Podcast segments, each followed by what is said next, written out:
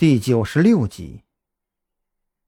昨天老刘的事，赵军已经想办法压了下来。反正当时在场的不过只有几个消防人员，用纪律条令来约束他们是最简单的方法。李栋毕竟属于刑警队，与特侦局是不同的部门，情况危急的时候是可以找他们帮忙。可是人家毕竟也有自己的事情要做。特侦局的案子，一切还得自己人来。张扬在这里安静的等着。不多时，他就收到了赵军的消息。赵军让他们去调查的是一个送菜的人。这个人本应该今天出现在幼儿园。张扬正看着，冷不丁房门被人推开，进来一个小护士，手里还提着两个便当盒。这些东西你先吃一些吧。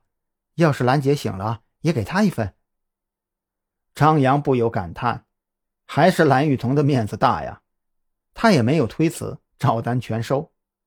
之后是漫长的等待，直到晚上八点多，沉睡中的蓝雨桐才终于悠悠的醒来。他自我意识苏醒的一瞬间，就猛地抓紧床单，飞快的想要从床上翻下去。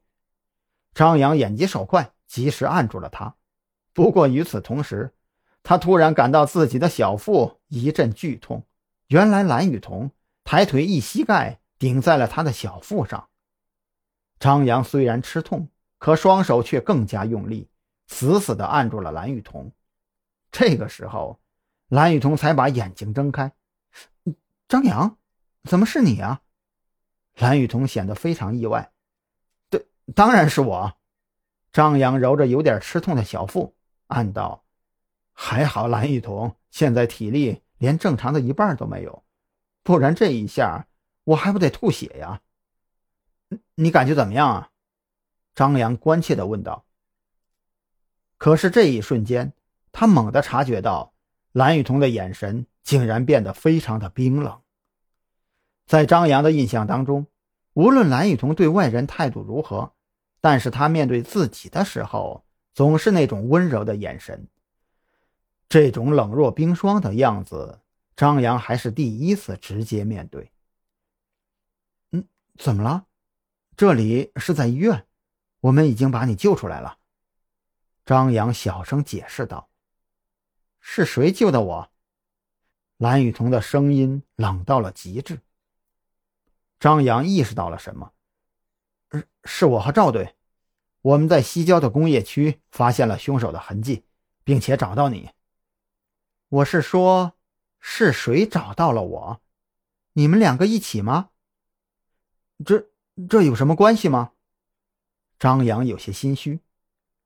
那蓝雨桐眯起眼睛，盯着张扬的双眸。张扬，在这个特侦局里，我最相信你，你一定不能骗我。你们解救我的时候，在那个房间。